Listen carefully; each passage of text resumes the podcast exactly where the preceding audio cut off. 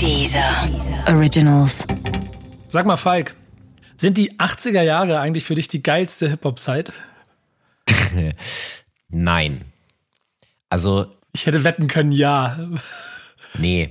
Also, äh, ich verstehe das schon, aber meine Philosophie ist eigentlich die, dass ich alle Phasen, also All School, ja, ich bin einfach ein Hip-Hop-Fan und, und äh, oder, oder noch schlimmer, ich bin, ich bin ja Teil dieser Kultur, bin diese Kultur auch. Und in allen Phasen gibt es großartige Musik und ich fahre mir ja auch den ganzen zeitgenössischen Kram rein. Das heißt, äh, von Trap und dann, was ist nicht alles, äh, Drill und ja, da setze ich mich ja auch mit auseinander. Und für mich ist immer die geilste Phase, äh, ja, ich habe echt so ein Problem mit diesem, immer wenn ich gefragt werde, was sind deine drei besten Alben, die du kennst und drei beste MCs und dann sitze ich da immer und denk so, Digga, ich kenne eine Million Sachen, wie soll ich denn jetzt daraus das, die, diesen Leucht, weißt du, wenn du nur, ich, ich bin jetzt mal böse, ja, wenn du nur zehn Sachen kennst, dann kannst du das natürlich auch einordnen. Und, und wenn du hundert kennst, ist es auch einfach, aber ist das ein bisschen anmaßend, ne? Aber es ist einfach fuck my life so. Das ist. Du, du schweifst ab, aber ich äh, fange es wieder ein, denn die Frage habe ich ja. deshalb gestellt, weil ich gedacht habe, die 80er, da war alles noch roh und wild und es ging vor allen Dingen um die Vermischung der Sounds und deshalb ist es deine Zeit. Äh, ja, aber Moment, es gibt ja eben auch heute rohes und wildes. Das ist natürlich jetzt nicht äh, an der an der Oberfläche, so dass das jeder mitkriegt. Aber ich, ich kann dir Tonnen, ich habe gerade heute Morgen wieder ungefähr ein Gigabyte sehr rohe, sehr spannende, experimentelle äh, Beatfrickelei mir reingefahren. Und das ist straight nicht 80er. Das ist schon modern, aber vollkommen wahnsinnig. Und trotzdem. Ich schick dir das mal. Ja, ich, ich, ich mach's nicht auf. Ähm, ich, du Arsch. Trotzdem zurück zum Thema, denn es geht heute um den Rap der 80er hier bei Rap ist Kampfsport. Rap ist Kampfsport, ein dieser Originals Podcast mit Nico Backspin und Falk Schacht.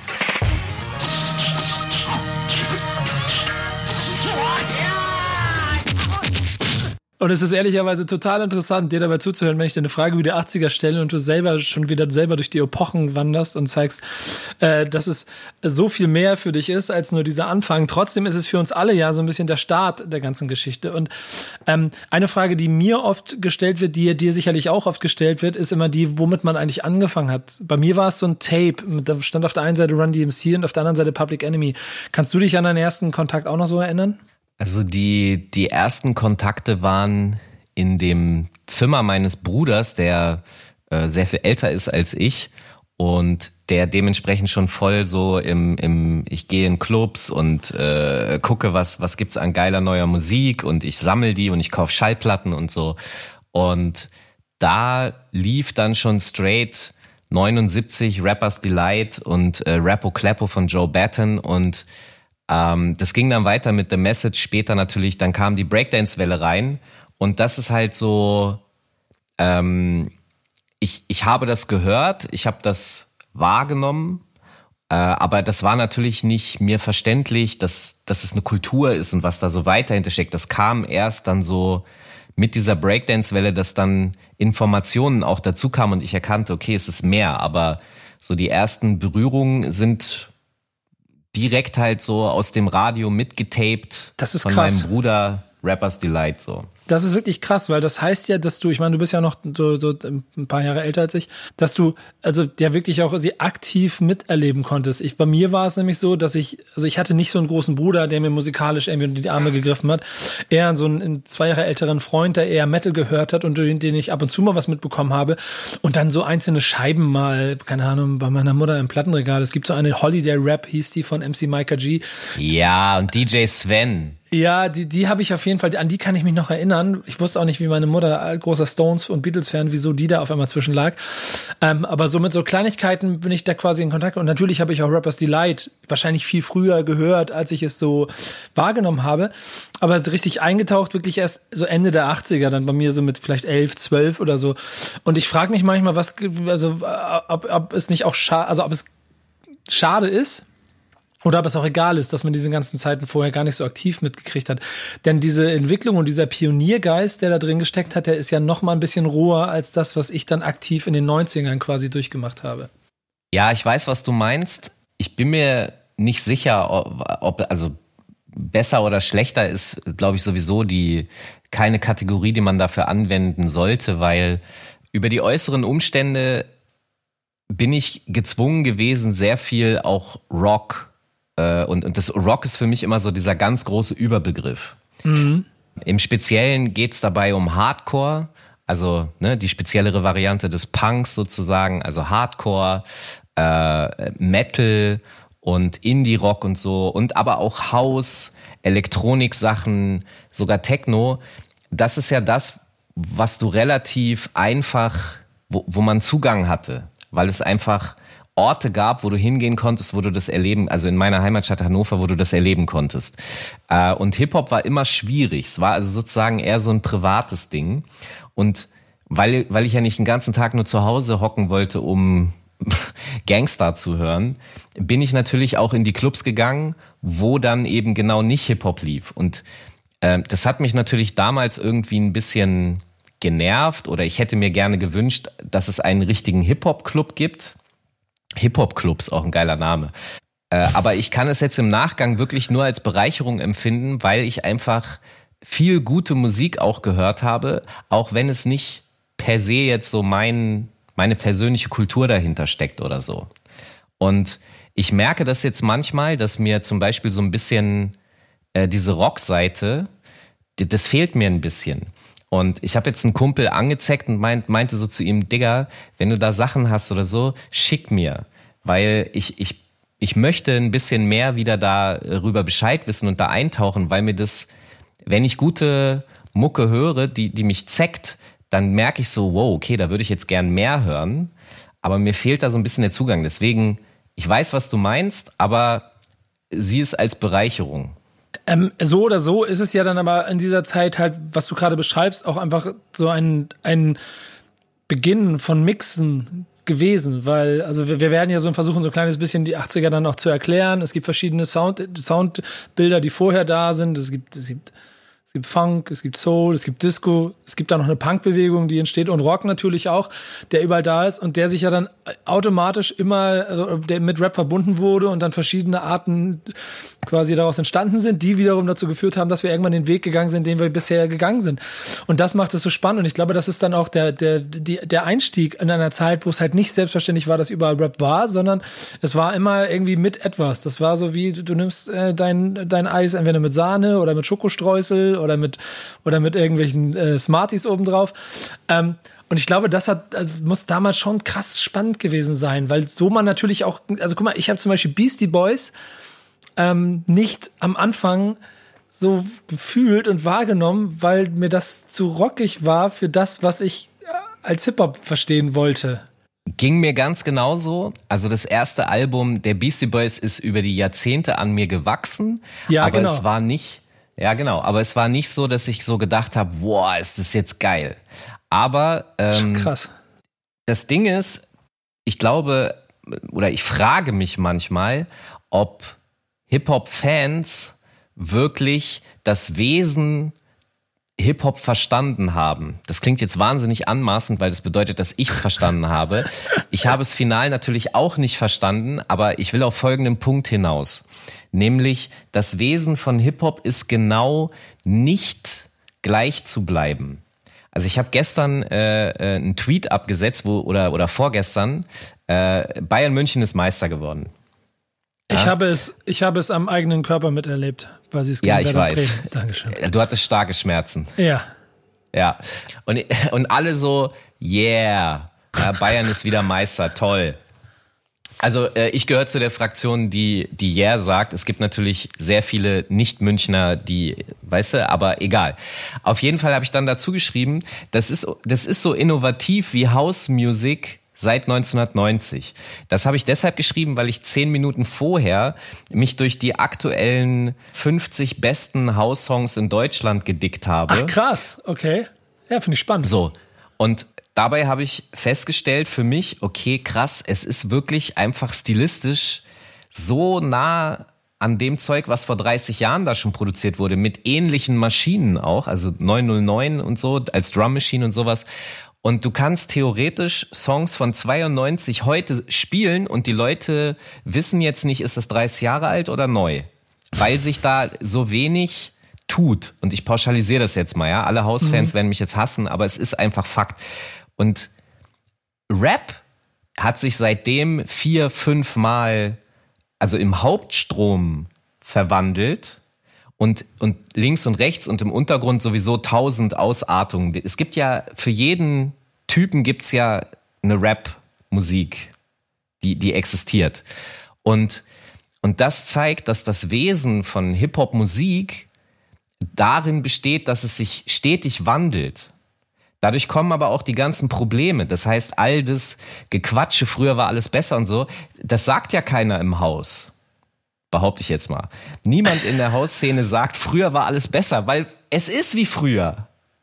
Ja, die Partys waren besser. Damals gab es noch die Love Parade und so. Ach nee, ist das Haus? Zum Beispiel. Ja. Und, und Knicklichter und Gasmasken. Heute sind die wieder in. Aber nee, ich will nur darauf hinaus, ich, ich treffe halt oft auf Hip-Hop-Fans, die sagen, ja, diese, was die Kids da machen, das ist ja das Komische und Neue. Ja, es ist eine ästhetische Weiterentwicklung. Und was ist denn dann eigentlich Hip-Hop-Musik? Es ist gereimter Text auf Rhythmus. Und das zieht sich ja. seit den 70ern bis heute durch. Und es ist immer wieder ein neuer Rhythmus äh, von, von Trap über Funk zu äh, Casper, der dann irgendwelche Amerikaner Rocksachen, also diese, diese, diese Mechanik dahinter. Und dementsprechend ähm, habe ich den Faden verloren, aber vielleicht hast, weißt du, wo ich war. ich befürchte ehrlicherweise, dass das heute ein paar Mal so stattfinden kann, denn äh, man muss sich das ja so auch mal vor Augen führen und das ist der Grund für meine Einstiegsfrage, dass das ja äh, quasi die Suche nach den Wurzeln von allem ist. Ne? Äh, für manche das Übel, für manche die Freude und äh, ihr könnt euch vorstellen, wie schön das sein muss, mit Falk zusammen darüber zu, zu reden und es vor allen Dingen aufzubauen. Ich würde Guck mal, jetzt, jetzt hab ich's wieder, weil du nämlich ja? gesagt hast, es geht ja um die Ästhetiken. Du Du konntest mit Beastie Boys und ich ja auch nicht äh, da am Anfang was anfangen. Das ist ja dasselbe auch Run DMC zum Beispiel. Die ersten Alben sind ja auch sehr stark auf, auf Rock. Äh, ja. Klängen basierend. Das war auch nicht so meins. Ich fand die Run DMC, die später kamen, also Walk This Way ist die große Ausnahme, ja. Die, das fand ich sofort geil, als ich es gehört habe. Aber äh, die Run DMC, die dann eher äh, Samples benutzt haben und eher ein bisschen wie Public Enemy-artig klang, die fand ich sofort geil. Und da, da habe ich, also diese wandelnden Ästhetiken, die sorgen wiederum dafür, dass man zum Beispiel sagt, 80er kann ich nicht so fühlen. Aber es ist ja trotzdem Hip-Hop, es ist ja Rap. Ja, und das ist interessant. Ich glaube, ich gehöre genau zu denen, die 80er nicht so fühlen können. Es gibt verschiedene Gruppen, also mein Einstieg ist Public Enemy Run DMC und da eine gewisse Roughness und auch irgendwo NWA die ich dann aber wahrscheinlich, ich weiß nicht mehr wann, aber auch irgendwann in dem Zeitraum vielleicht auch ein bisschen nachgeholt habe und so. Und dort mochte ich aber dieses, dieses Rohe, dieses, dieses, dieses Brachiale, dieses Gewaltsame, was ich daraus gehört habe. Aber guck mal, das, das Interessante daran ist, wenn du dir das anguckst, Public Enemy haben ja eigentlich, wenn man es jetzt ästhetisch versucht zu analysieren, haben die ja Krach gemacht, also genau auch wie Rock, nur mit anderen Mitteln. Ja. Dementsprechend kann ich sehr gut verstehen, dass sehr viele Menschen, die auch die, die Rock hauptsächlich konsumiert haben und damit sozialisiert sind, dass die Public Enemy gut finden und dass die später zum Beispiel auch Cypress Hill gut fanden.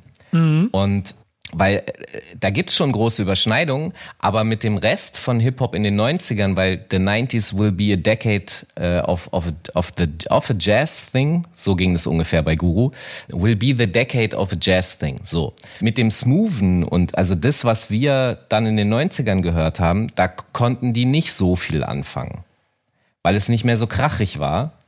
Und dann gab's ja noch diese, die Phase, wo es dann, also Mob Deep und so, da, da wird's ja dann schon ein bisschen ich will nicht sagen Horrorfilm, aber so, so gespenstische Sounds jetzt auf dem, auf dem zweiten Album von The Infamous. Ja. Da sind halt ja diese, und das Lustige ist aber ästhetisch gesehen, diese, diese ghostartigen Sounds, diese, diese, das sind alles runtergepitchte Samples. Genau das ist jetzt wieder im Trap der heiße Scheiß. Das heißt, die nehmen die Ästhetik von Mob Deep, aber packen da äh, Trap Drums drauf, also 808s und so. Und für mich ist auch Drill-Sachen, die ich in letzter Zeit höre, klingen für mich wie Mob Deep, nur 2020. Deswegen kann ich, könnte ich oder kann ich nachvollziehen, wenn solche Leute, die das heute feiern, eben auch Mob Deep cool finden, aber eben Public Enemy nicht. Das ist halt ja. immer eben dieser ästhetische Wandel. Wir müssen mal ein bisschen äh, Struktur hier in das, den ganzen ja, Bums reinkriegen. Mal. Lass uns mal überlegen, den Hip-Hop-Ursprung gibt es irgendwo in den 70er Jahren. August, ja. wie, wie war das nochmal? Ich vergesse das immer. August 11, 1973. Ja, 11. August 73. 11. August 1973. Da wir relativ straight mit den 80ern anfangen wollen, was würdest du sagen, was, oder was, was ist dieser Startpunkt? Weil es geht dann ja auch messbar schon auch ein bisschen um Veröffentlichungen und Releases, die in dieser Zeit stattgefunden haben. Ähm, ist es Rappers Delight, worauf sich alle einigen können, als dieses erste große Sternchen, das quasi den, also den Rap-Stern explodieren lässt? Oder siehst du sogar noch etwas, was noch einen Tick früher da war? Also Rappers Delight ist natürlich schon der, der Song, der einfach komplett um die Welt gegangen ist und alles, alle angezeckt hat in der Sekunde. Man muss mal in auch sagen, es funktioniert natürlich auch schon auf der Technik des Hip-Hops sich eben etwas anzueignen, was schon da war. Es ist ja Cheek von, ähm, also Good Times von Cheek. Und der Gag ist ja auch so ein bisschen, dass Hip-Hop sich selbst immer als Anti-Disco-Bewegung sieht, aber der erste Hit, der alles um die Welt trägt, ist ein Disco-Groove. Und da rappen die halt drauf. Und ähm, theoretisch war das, wenn man mal ganz ehrlich ist, was war denn da jetzt neu dran? Da war ja nichts neu dran, außer dass da jemand Sprechgesang drauf Sprechgesang macht. gemacht hat, genau, ja. Genau, und selbst das war eigentlich nicht neu, weil ich, es gibt so unglaublich viele, haben wir ja auch schon drüber gesprochen, Sprechgesang kann man zurück bis in die Antike verfolgen. Das ist äh, nichts Ungewöhnliches. Die meisten wissen es nur nicht und assoziieren einfach zu 100% Sprechgesang gibt es erst seit Hip-Hop. Nein, gab es auch vorher. Aber also eigentlich war jetzt nichts richtig Neues daran, es war einfach nur geil. Äh, und ein ganz wichtiger Punkt ist tatsächlich Graffiti und Breakdance, weil das sind die zwei Sachen, die es, die dann die ganze Kultur auch um den Erdball getragen haben. Weil in den 80ern in Deutschland ist schon feststellbar, dass die, die Rapper in, waren da nichts, nichts. Die waren nichts wert, die waren nicht so bedeutend. Bedeutend waren die Leute, die sich auf den Kopf drehen konnten und die, die die Züge angemalt haben. Das waren ja. die Kings. Und die Rapper haben sich über die Jahre erst äh, hervorgearbeitet. Und, Eigentlich absurd, ähm, oder? Wenn man sich das, also ich, das, das ist vollkommen richtig, weiß ich ganz genauso. Aber wenn man sich dann mal den, den ähm, in so einer Fame-Kurve den, den, den, den Status des Rappers im Vergleich zu dem Status des Breakdancers überlegt. Ich habe jetzt gerade äh, Kurven in die Luft gezeichnet, die ihr nicht seht. Äh, die exponentielle Steigung und einen leichten Rückgang. Ähm, das ist schon krass, wenn man äh, und irgendwie, ich glaube auch fast schade, weil natürlich auch in dieser Zeit für, für viele, vor allen Dingen auch in Deutschland, wenn jeder von euch in einem Umkreis ähm, welche Altersgruppe auch je, immer also Hip-Hop-Puristen haben, die wirklich von der Hip-Hop-Kultur reden, die ja auch von den Zeiten noch reden, wo die Leute gemeinsam auf einer Jam saßen und die Kultur gemeinsam gelebt haben, ja auch von den Good Old Days sprechen, was ja äh, erst nach den 80ern wirklich eigentlich erst entstanden ist, aber ein, ein trotzdem ein Gemeinschaftsgefühl gegeben hat, das sich damals komplett auseinander bewegt hat. Denn, denn der Erfolg von Rap kommt eigentlich erst nach, wie du gesagt hast, diesen anderen Epochen, dafür dann aber umso krasser.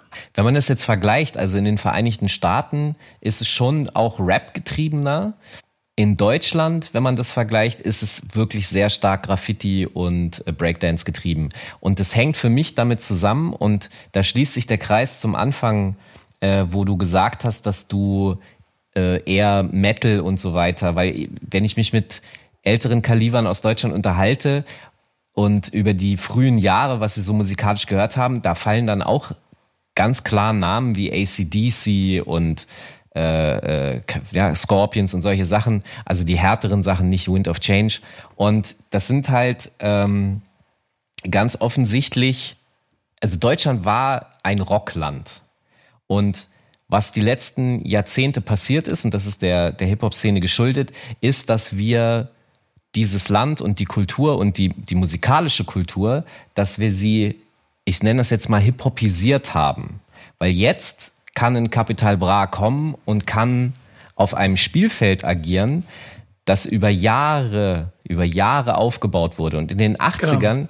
gab es das Spielfeld nicht. Und das heißt, es gab nur diese Mischformen. Du hast ja gerade äh, vorhin auch schon erwähnt, diese Punk-Sache.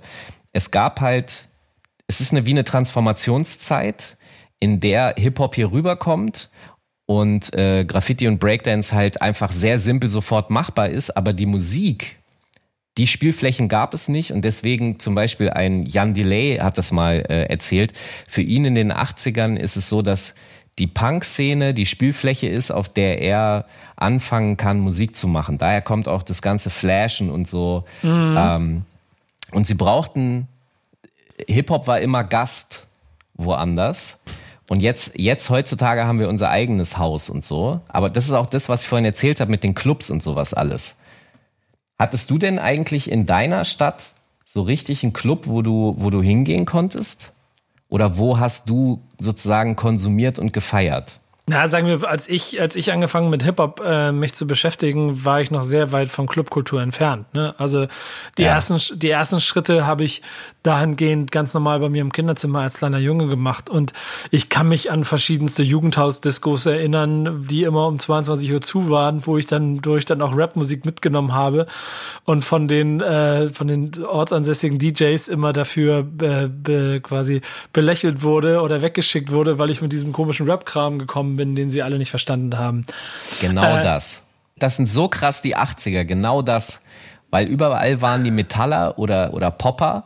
Und dann hieß es immer, mach mal bitte deinen scheiß Tape da aus. Ja, bei mir waren es ja sogar schon ein bisschen 90er, aber in, also das wäre dann für die 90er Folge eher alles das, weil wenn es mir um um, um Clubs geht und so, dann bin ich irgendwann äh, in, den, in, den, in, den, in den 90er Jahren. Die 80er selber waren bei mir vor allen Dingen geprägt davon, dass ich irgendwie den Kram überhaupt kennengelernt und auch wahrgenommen habe und auch ehrlicherweise auch viele Zusammenhänge noch gar nicht so verstanden habe. So, ne? Denn wir haben ja vorhin schon ein bisschen da, da, also über die verschiedenen Stile einmal angefangen zu sprechen.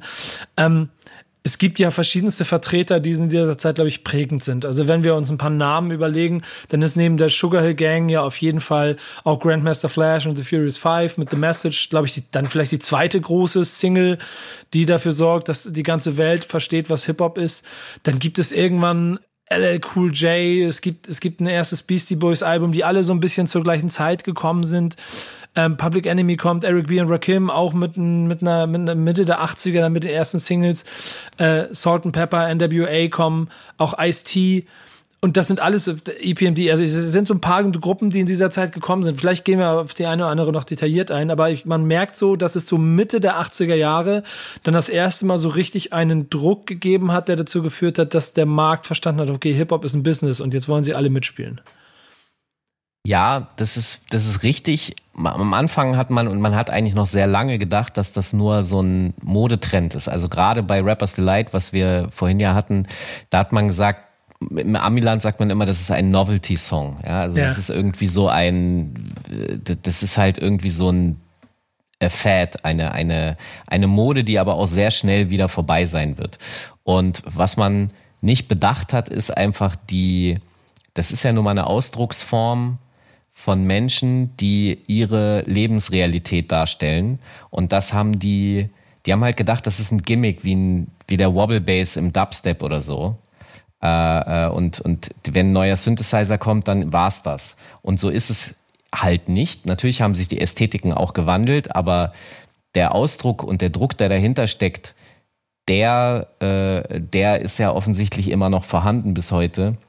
Ähm, und ähm, ja. Da, da gehe ich kurz rein, weil das ist insofern ganz interessant, als dass das ja heißt, also wenn man, also ich habe das versucht so ein bisschen zu strukturieren. Irgendwo, ich sehe so 86 als ein Jahr, in dem auf einmal sehr viele Alben kommen, äh, auch weil ja auch weil Def Jam als Label gegründet wurde und da endlich die Plattform dafür geschaffen wurde, dass Rap von Rap für Rap offensichtlich äh, auch an den Mann gebracht werden konnte. In der Zeit davor, und du hast es vorhin auch schon so ein bisschen angedeutet, jetzt muss bitte einmal Professor Feig kurz mal sein, äh, seine, seine Akten öffnen, ähm, ist ja diese Verschmelzung von Punk und, und Rap zum Beispiel auch ein ganz entscheidender Faktor, habe ich das Gefühl, weil die Attitude ist relativ ähnlich, aber vor allen Dingen war es offensichtlich von Punk-Seite auch ziemlich schnell erkannt, dass da eine Bewegung ist, die ihr ähnlich ist und zueinander passt. Genau, also du, du hast da den Punkt, dass Punk sich ein bisschen mit sich selber langweilt. Aha. Äh, also sozusagen ein Kreativloch, was sollen wir machen? Und du hast diverse Ausprägungen. Also du hast zum Beispiel so Bands wie die Talking Heads, die schwer fasziniert sind von ähm, Disco und Funk und die das plötzlich mit ihrer Punk-Attitüde und Ästhetik mischen. Also da hast du schon auch diese, diese Schlagrichtung hin in äh, schwarze Kultur, schwarze Musik. Ähm, du hast Blondie, die fasziniert sind von, von Disco und Heart of Glass ist ja auch einer ihrer größten Hits. Das ist eine lupenreine Disco-Nummer eigentlich. Äh, du hast The Clash aus England, die ähm, starken jamaikanischen Reggae-Einfluss und so haben. Und diese Leute treffen jetzt auf diese Hip-Hop-Kultur und sind natürlich fasziniert von der Rohheit. Das ist ja als Punk sowieso dein Ding. Ähm, und auch von der Do-it-yourself-Ästhetik. Also weil niemand in den Massenmedien sich so richtig für uns interessiert, machen wir unsere eigenen Magazine, wir machen unsere eigenen Labels und so weiter. Äh, dementsprechend gab es sehr viele Parallelen. Plus es war einfach die neue, aufregende Musik. Plus es hatte noch politisch, wenn du ein bisschen verstanden hast, was da die Probleme waren, dann fandst du es natürlich auch gut. So und hast gesagt, komm mal mit. Und da gab es dann so Sachen wie The Clash haben zum Beispiel Grandmaster Flash als Vorgruppe geholt das finde ich übrigens ein total interessanter Fakt. Also die Vorstellung ist heute ja eher andersrum oder gab es ja auch immer mal wieder. Aber wie geil das gewesen sein muss, mit einer Rap-Crew in Anfang der 80er auf ein Punkkonzert zu gehen und dann dort wahrscheinlich gnadenlos ausgebuht zu werden, weil die Leute überhaupt nicht klarkommen auf dem, was du da machst. genau das ist passiert. Die haben Grandmaster Flash von der Bühne geboot und da kannst du dann auch wieder diese Differenz zwischen Artist und Publikum sehen. Während der Artist musikalisch offen und interessiert ist und sich ähm, äh, für alles begeistern kann, äh, ist es beim Publikum halt so, ey, ich will nur das fressen, was, was mich hier interessiert. Das ist nur Punk und dieses neue komische Zeug, da geh mal weg damit. Ja, genau. Und dazu kommt aber noch ein anderer Schlüsselfaktor, weil ich habe ja eben gerade auch schon gesagt, dass es diese Spielflächen braucht. Und die Spielfläche für Hip-Hop war natürlich die Bronx. Mhm. Äh, und, und klar gab es das auch in anderen Boroughs, aber es war halt eher so ein Project, ein Viertel, ein Hood-Ding. Und Punk war die, war der Schlüssel, war der Dietrich zu den äh, Plätzen, wo man vorher nicht reingekommen wäre. Das heißt, ähm, diese Vermischung von von Punk und Hip-Hop, die dann in der Sekunde passiert ist. Also Blondie hat ja zum Beispiel Rapture rausgebracht, was KRS One dann äh, Step into a World mäßig in den 90ern nochmal aufgegriffen hat. Du hast Malcolm McLaren, der der Manager der Sex Pistols war, der ein Album gemacht hat in einer Mischung aus Rap und aus Weltmusik und Buffalo Girls ist so ein Riesenhit gewesen, den Eminem später zitiert hat. Ähm, äh, Two Buffalo Girls Go Round Outside, diese Zeile, ja. Ähm, die, ist, die ist aus Buffalo Girls von 82. Ich überlege gerade, ob den Leuten das bewusst ist, wenn sie immer diesen Eminem-Song hören, wo das eigentlich herkommt. Und, und was für eine krasse Referenz das von Eminem für diese Anfänge ist. Also, das ist das, was ganz oft immer unterschätzt wird, habe ich das Gefühl, dass wenn man heute Superstars oder auch aus allen Epochen hat, wie viel Respekt die für dafür gezeigt haben, wo es hergekommen ist. Das finde ich immer so Hey, das ist die Musik seiner Kindheit. Ja, aber ich finde es so gut und wichtig, dass es auch passiert und die Leute das aber draußen immer gar nicht so wahrnehmen. Und deswegen mag ich das so gerne, so die Kleinigkeiten immer zu entdecken. Ey, weißt du, das ist halt für mich ja das Spannende an Rapmusik, warum ich sie auch so sehr liebe, weil sie halt im Grunde sowas ist wie Internet. Es werden dauernd Links gesetzt, die, wenn es dich interessiert, du drücken kannst. Und ja. schwupp bist du äh, von Eminem, der, keine Ahnung, 2004 diesen Song oder so macht, landest du plötzlich 82 und wow, was ist denn hier jetzt los? Es sieht alles ganz anders aus. Und dann ist es für mich so, ich gucke dann durch die Augen von Eminem und stelle mir vor, wie der als kleines Kind fasziniert von dieser Scheiße war und äh, vielleicht selber angefangen hat zu breaken oder angefangen hat, das mitzurappen, aber dann Weißt du, das ist genau das, das ist wie, das geht dir ja genauso, du liebst ja auch Musikerbiografien. Ja. Ich finde das hochinteressant zu gucken, und da, da ist mir sogar das Musikgenre egal, wie ist die Lebensgeschichte eines Künstlers und wo wo kann ich diese Sachen bei ihm wiederfinden? Äh, was ist ein Einfluss? Was hat er aus dem Einfluss gemacht? Weil das Ding ist ja so, dass Eminem nicht dasselbe gemacht hat wie Malcolm McLaren, sondern er hat es ja weiterentwickelt. Mhm. Und das ist halt, das ist die Schönheit unserer Kultur. Apropos weiterentwickeln, wenn wir eben schon so das Punk-Thema so ein bisschen aufgebrochen haben und quasi so diese Verbindung gezeigt haben, ich, ich habe da eine These zu, so ein bisschen rückblickend. Wenn du dir das Beastie Boys Album License to Ill anguckst, das ja im Prinzip eine Ehe von Punk und Rap ist, von drei weißen Dudes, die anfangen, Partymucke zu machen. Ähm, aber aus Genresicht ja auf jeden Fall well accepted und äh, Pioneer of Hip-Hop Legacy sind so, ja, im Rückblick, im Rückblick.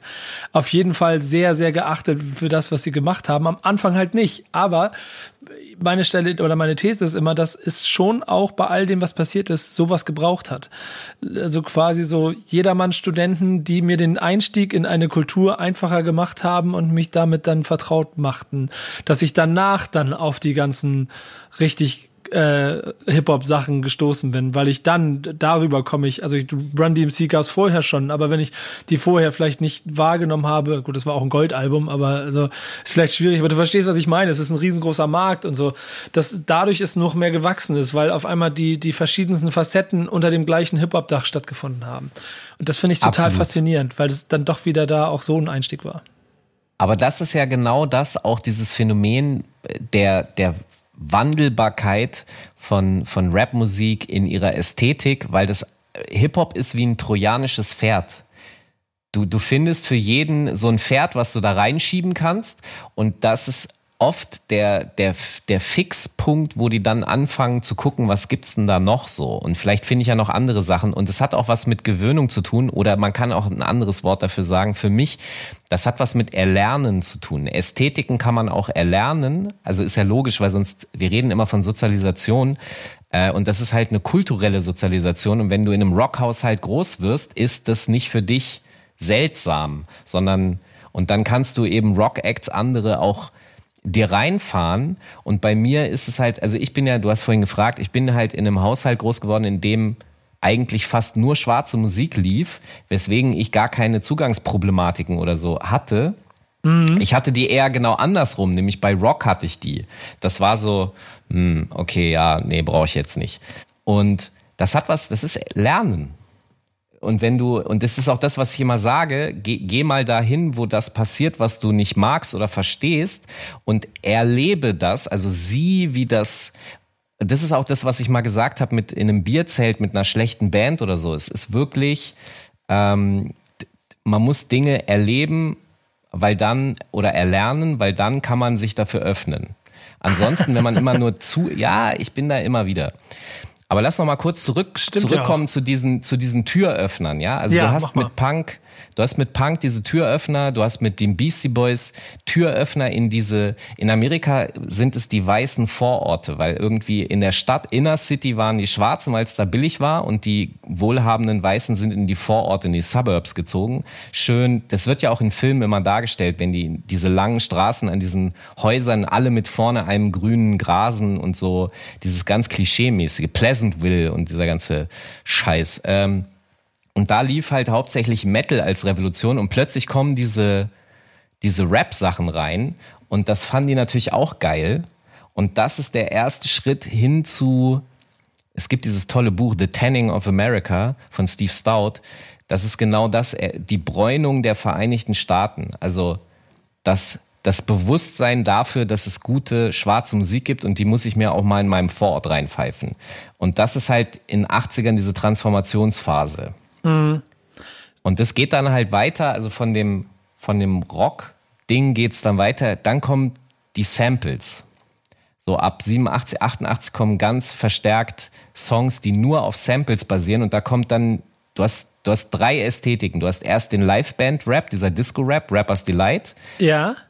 Und ein bisschen Punk, äh, ne, weil Rapture zum Beispiel von Blondie ist ja auch handgemachte äh, äh, Mucke. Und dann kommt mit Run DMC, mit Sucker MCs kommt dieser Drum Machine Rap, weil die, weil Rick Rubin gesagt hat, Digga, wir brauchen, der Rap muss so sein wie auf den Blockpartys, roh, krasse Energie und in die Fresse. Keine Instrumente, einfach nur Breakbeats und Rap. Und das Ja. ist diese Drum Machine Phase.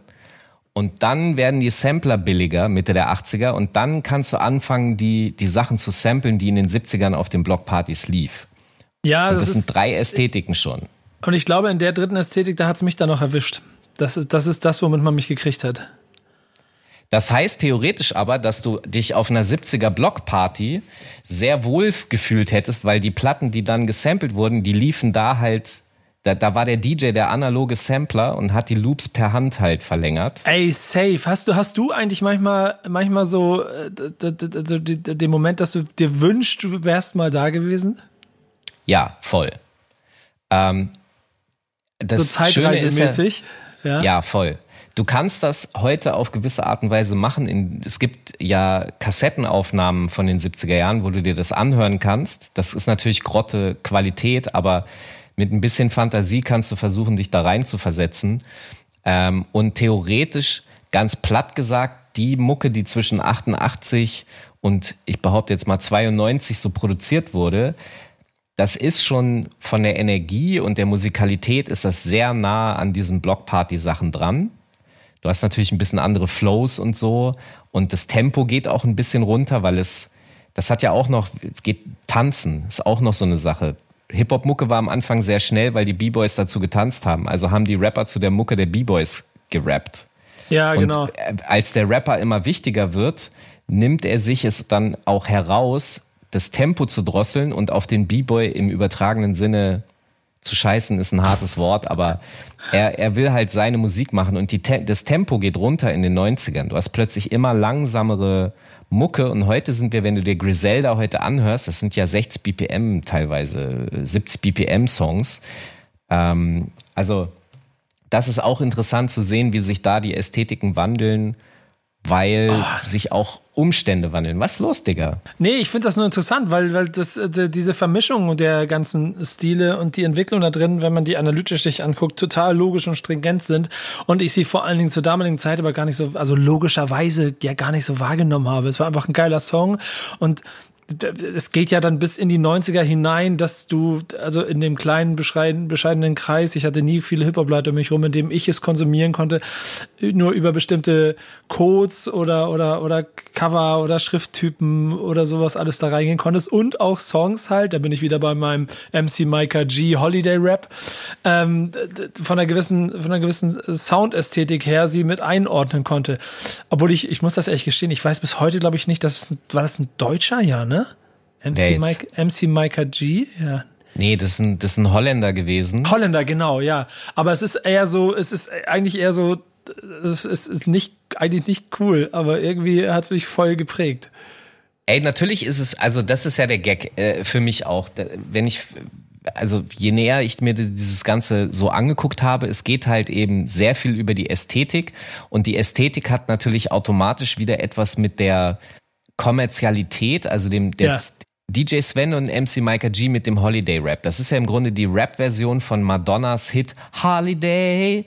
Ja, so, genau. Und das, das ist halt eine recht blumige Melodie, nenne ich das jetzt einfach mal. Es ist sehr zugänglich. Es ist auch so produziert worden, dass es sofort ein tanzbarer Hit für alle, für die Insel, für Ibiza und Mallorca und alle sollen durchdrehen. Und das war ja ein Riesenhit weltweit. Und dann sind die gekommen und haben einfach eine Rap-Version davon gemacht. Also im, im Ansatz total Hip-Hop zu sagen, ich nehme mir das, was schon da ist und rap da jetzt drauf. Aber es ist halt ein Popsong und im Grunde kannst du die, die Abneigung, die du gerade beschrieben hast, weil die finde ich immer wieder bei Hip-Hopern, das ist dieselbe Abneigung, die gegenüber Puff Daddy dann in den 90ern zum Beispiel aufgekommen ist. Zu sagen, wo ist da jetzt äh, das Innovative? Du bist nicht losgegangen und hast was gedickt, sondern du hast einen Hit genommen, hast da einfach drauf gerappt und das finde ich nicht cool.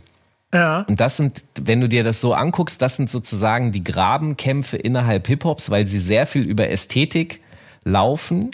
Das ist ja auch der Vorwurf an die Fanta 4 gewesen. Ihr, oder generell, wenn du so Retro-Gott hörst, wenn der sagt, dein Manager sagt dir, wie du den Kram verkaufst und so weiter. Das geht immer wieder genau darum, du machst Kommerz und das ist nicht okay. Ey, ich, ich habe gerade zufällig entdeckt, dass ich habe eben noch mal nach dem Song gesucht, eben, dass der fünf Wochen auf der Eins 1986 in Deutschland war. war ein Monster, war der Sommerhit, ich glaube 85 war das. 86, 86. Ja, das war der Europa-Sommerhit. Das Ding ist, ich habe vor, vor einem Jahr habe ich mir, habe ich mal geguckt, wo Micah G heute ist. Ja. Und DJ Sven auch. DJ Sven macht heute irgendwo Radio in Holland und, und Ja. äh, noch so anderen Musikkram. Und ähm, Micah G, der Rapper, der ist, ich sag mal, der, der hat ein Problem mit seiner Drogensucht bis heute. Oha. Und Wie, wie Und findest das- du sowas raus, Alter? äh, Google ist ganz hilfreich. Ja, aber ich, ich google nebenbei, ich überlege, wo du das, wo, wo, wo du hier findest, er hat Drogensucht. Ist Ja, interessant. wenn du, das Ding ist, dass ich mir dann, ich habe mir seine Diskografie angeguckt, was hat Ja. er danach gemacht und der hat halt einen Monster-Deal bekommen und ist dann nach Amerika geflogen und hat dann in New York, also im Grunde genau das, was wir von Curse und, und so weiter auch sehen, der ist nach New York geflogen, hat sich da die damaligen Top-Produzenten geholt, ich glaube Full Force waren das, weil er wollte so eine Mischung aus äh, schon richtigem Hip-Hop, aber es sollte kommerziell sein und die Full Force äh, war damals dafür berühmt, diese, diese Mischform hinzukriegen. Das waren sozusagen auch ein bisschen die Puff Daddies ihrer Zeit. Ja. Und da hat er, da hat er halt ein Album gemacht und die Holländer haben richtig Kohle reingeschoben, weil er eben so einen krassen Welthit damit hatte, in 35 Ländern Gold und irgendwie sowas. Äh, äh. Und da hat er natürlich dann Patte auch gehabt und ist einfach, der hat sich halt hart geballert und das, das Album ist aber gefloppt. Das ging dann noch so bis die frühen 90er und danach wollte ihm keiner mehr einen Deal geben und jetzt ist er halt, ich weiß nicht, ob die Holländer Hartz IV haben, aber es, also es geht ihm, es geht ihm okay, aber er war eine Zeit lang auch obdachlos und so. Krass, ne? Und, äh, und das, also mich interessiert, wir, wir haben, ey, das ist immer dasselbe, Künstlerbiografien. Mich interessiert das, was ist da passiert, warum. Genau, deswegen, das ist wieder auch so ein ästhetisches Ding für mich. Ich glaube, wenn er, äh, er hat halt den Hit gehabt, weil es ein Madonna-Hit ist, aber selbst ging's nicht. Nee, und ich gucke mir gerade, ich guck mir gerade die beiden hier in dem Video an nebenbei. Ist lustig, ich mache das hier gerade live mit dir. Ähm, äh, noch mal ein bisschen, ein bisschen, bisschen in den 80ern schwenken. Das ist auch richtig unangenehm, Alter. Das, das Video. Aber, und das muss man ja sagen, um wieder den, den Break zu uns zu kriegen, es gab in dieser Zeit ganz viel dieser Vor. Ich meine, wir haben auch in Deutschland schon mit der Rappers Delight Kopie äh, von Thomas Gottschalk. Wie heißt die nochmal? Rappers Deutsch. Rappers Deutsch, genau, ähm, ja auch immer so Auswüchse gehabt, so, aber dass dieser Punkt kommt, und ich glaube, das ist auch das, was mich fasziniert hat und was mich halt auch mehr festgehalten hat, das ist nicht wahr, wie da machen Leute, die, die ähm, merken, da gibt es eine Strömung, da ist etwas, vielleicht auch etwas kommerziell Interessantes drin, weil jetzt immer mehr Leute da Interesse haben und das immer mehr passiert, dass diese Dinger mich, also das ist catchy und ich bin jung, als das rausgekommen ist, war ich neun Jahre alt und irgendwie in diesem Dreh werde ich es vielleicht auch das erste Mal gehört haben ähm, vielleicht ein paar Jahre später und hab's dann ganz cool gefunden, weil es eingängig war. Aber richtig catchen tut mich dann doch eher It Takes a Nation of Millions to Hold Us Back von Public Enemy, weil da so viel brachiale Gewalt und also so musikalische Gewalt drin ist, die anders und die neu und die fresh war. So, und ich glaube, das ist auch der Grund, warum es einen dann über die Jahre festhalten kann. Ist es bei dir eigentlich ganz genauso? Ich meine, wie gesagt, da sind diese paar Jahre Unterschied, die, die gerade in den 80ern entscheidend sind, diese Gruppen aktiv mitzuerleben. So, denn ich hole, ich hole, ich, ich kriege Run DMC und Public Enemy mit. Das werde ich, das wird immer mein Einstieg bleiben. Aber ich habe zum Beispiel, keine Ahnung, Eric B. und Rakim habe ich erst äh, in den 90ern wahrgenommen. Rakim als einen der größten MCs der, der Welt in den 90ern lieben gelernt. Und erst danach die Sachen davor quasi mitgenommen. Und die haben mich zum Beispiel auch wie bei EPMD-Sachen gar nicht so geflasht mehr, wie sie mich bestimmt geflasht hätten, wenn ich sie in den 80er Jahren mitgenommen hätte. Also, weil es klingt immer so, als wäre ich zehn Jahre älter als du. Nee, aber du du bist bi- drei Jahre Drei, älter, glaube ich. ne? Du Ja, bist genau. 77er, genau, du bist Ja. 77er Jahrgang, ich 74er Jahrgang und also ich glaube, Aber ich sehe älter aus durch meinen grauen Bart. Du siehst hier immer noch aus wie Mitte 20. ich schenke dir eine Rasierklinge dann, also dann Ja, kannst ja. du dir aussuchen, ob du Nein, aber aber du kannst dich ja obwohl es sind ja jetzt die Fotos auf Twitter aufgetaucht. Ja, Da- schöne hast du gesehen, ne? Ja, ja, genau. Aber rede, Nice. also das ist relativ langweilig, Alter. Da ist einfach, kannst du einfach meine Twitter-Timeline, da sind 4000 Fotos, kannst du alles angucken. Da Stimmt, du, bist du bist der Selfie King des Deutschraps, hat der Ja, genau. Äh, aber da, da, das aber das ist schwache Auswahl. Es gibt ungefähr 500 Selfies, bis, bis 1000 Selfies, die du daraus ziehen kannst. Also mach mehr draus. Es ist nur, äh, du, du, äh, also äh, gehen wir mal weg. Lassen wir das, das ist ja auch nur Ästhetik. Genau. So. Also du bist im Grunde drei Jahre jünger Äh, und ich glaube, der, der, der Faktor, den du beschrieben hast, der, der kommt tatsächlich. Ich hatte halt das Glück, dass ich in diesem Haushalt aufgewachsen bin, wo schwarze Musik Alltag war. Und deswegen habe ich sehr früh eben natürlich diese Sachen da so reingespült bekommen und konnte mich damit auseinandersetzen und bin dann auch losgegangen und habe äh, selber dann geguckt, wo finde ich noch sowas.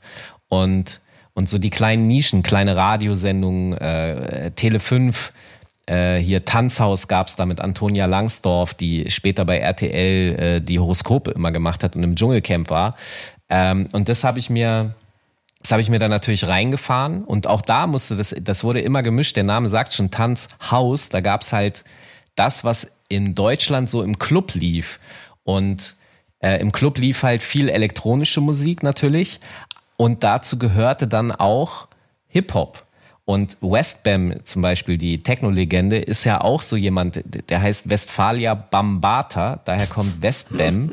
Das heißt, für ja. den, für den ist sowohl Hip-Hop inspirierend und Elektro, aber für ihn hat der Weg dann zum Techno geführt und für mich hat er halt dann nicht dahin geführt. Ich bin halt woanders abgebogen. Und das, was du beschreibst, ich bin mir sicher, dass du Eric B. und Rakim zur selben Zeit, wenn du es wie Public Enemy gehört hättest, auch total gefeiert hättest, weil damals. Auf jeden Fall, ja, bestimmt, ja, ja. Ja, weißt du, damals war das ja extrem gerade fresh und das aufregend Neue. Aber wenn du Rakim erst, keine Ahnung, Mitte der 90er entdeckst über die Primo Geschichten und, und äh, Buckwild-Produktionen, auf denen er gerappt hat, also den straighten 90s-Rap, da hat er sich ja sozusagen selber einmal erneuert. Ja. Äh, Im Gegensatz zu dem zehn Jahre davor zu hörenden Sound. Und Deswegen kann ich schon nachvollziehen, dass das dann nicht mehr so aufregend ist, weil die Begrifflichkeit neu ist zum Beispiel für mich so schwierig zu fassen. Ich habe äh, in Lüneburg bin ich ja Lehrbeauftragter und habe im Kulturwissenschaftssektor Studenten unterrichtet und ich habe die gezwungen, sich straight mit 80er Krimskrams auseinanderzusetzen. Und dann habe ich sie gefragt, ist die Musik für euch alt oder neu? Und dann haben die gesagt, ja, das ist alte Musik. Ja, habt ihr die schon mal gehört gehabt? Kennt ihr die? Nö. Also ist es doch eigentlich neu für euch. Und dann haben die gesagt, äh, ja, äh, nee. Und, und das ist nämlich genau der, der Punkt. Was bedeutet eigentlich neu?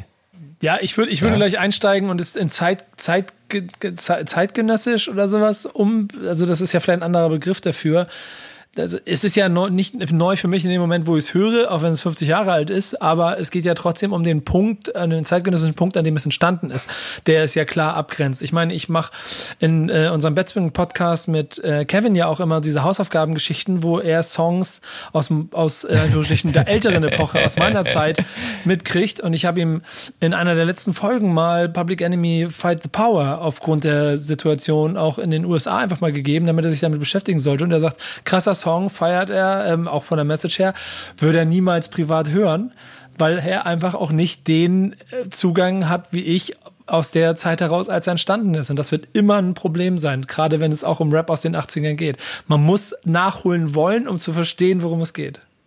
Auch ich glaube aber, dass es so Zeitschleifen gibt, die logischer funktionieren. Es ist immer so ein Indikator so von 20, zwischen 20 und 30 Jahren. Also wenn du in den 70ern zum Beispiel hast du das Phänomen, dass ähm, die 50er der heiße Scheiß war. Das ja. heißt, du hast äh, zum Beispiel George Lucas, einer der ersten Filme, die er gedreht hat, American Graffiti, äh, spielt in den 50er Jahren mit Hot Rods und äh, äh, Bedienungen auf Rollschuhen, die Burger an den Wagen mhm. rollen, mhm. an den, an den Drive-Thru äh, mäßig. Ähm, dann hast du Happy Days, ist eine Fernsehserie gewesen mit Fonts. Kennst du Fonsi, den, den, den äh, Lederjacken tragenden Rocker, der immer cool ist? Ja, aber auch, auch den habe ich damals nicht, also nach und war kacke. Also, okay, ja. ich will nur sagen, ne, du hast diese Fernsehserie, du hast Ja, genau, äh, genau, ich weiß, was Grease. du meinst. Du hast Grease, das Musical, das in den 50ern spielt. Das war der heiße fand ich Scheiß alles damals. Kacke, fand ich alles kacke. Ey, fand ich auch nicht so geil. Ich will nur darauf hinaus, dass die Zeitschleife sehr oft 20 Jahre umspannt. Das heißt, mhm. ich habe auch eine Theorie dazu. Ich glaube, das hängt damit zusammen, dass wenn man so um die 20 herum ist, dass man anfängt, sich für die Zeit zu interessieren, in der du geboren wurdest, aber natürlich nicht richtig alles so wahrnehmen konntest und deshalb guckst, was waren da so? Weil das ist ja deine Geburtszeit und du willst vielleicht auch verstehen, was deine Eltern, äh, äh, wie die drauf waren, als die dich gemacht haben und so.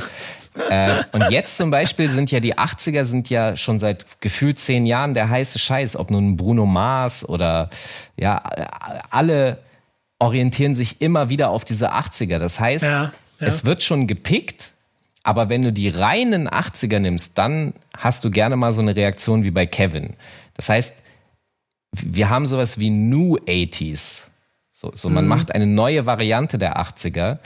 Ich habe auf jeden Fall trotzdem immer über die Jahre festgestellt, dass die gerade die Rap-Song-Ästhetik der 80er für viele, viele Hip-Hop-Fans, wenn sie sie selber nicht erlebt haben, sehr schwer ist. Die finden kaum Zugang. Und du hast mir vorhin gesagt, dass selbst du die Rakim-Sachen aus den 80ern nicht fühlst.